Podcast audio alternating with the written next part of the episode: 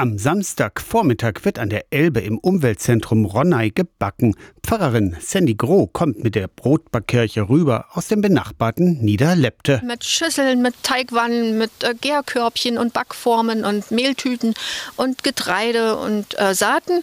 Alles das, was man zum Backen braucht und fahre los in die Gemeinde, die Lust hat, mit mir Brot zu backen. Oder eben wie am Samstag ins Umweltzentrum Ronnay. Einfaches Brot und Brötchen stehen auf dem Backplan. Die Idee zur Brotbackkirche Kirche hatte Sandy Groh vor ein paar Jahren.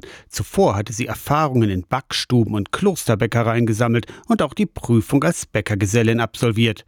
Brot und Bibel passt wunderbar zusammen, findet sie. Unser tägliches Brot, so heißt es ja auch im Vater Unser. Da kommt es dann vor und das Brot kommt natürlich noch an vielen anderen Stellen in der Bibel vor. Aber da wird es handgreiflich, weil es noch mehr ist als nur Essen. Gemeinschaft zum Beispiel spielt eine große Rolle. Zum Backen selbst braucht es klösterliche Tugenden. Geduld und ein Stück Demut. Die lernt man beim Brotbacken. Man muss dem Teig seine Zeit geben und am Ende, wenn man das Brot in den Ofen geschoben hat, dann kommt man so in den Zustand der Demut und loslassen. Man kann nichts mehr tun. Samstag ab 10. Vom Korn zum Brot. Infos beim Umweltzentrum Ronnay oder bei Sandy Groh unter Sandys Brotbackschule im Netz. Aus der Kirchenredaktion Torsten Kessler, Radio SAW.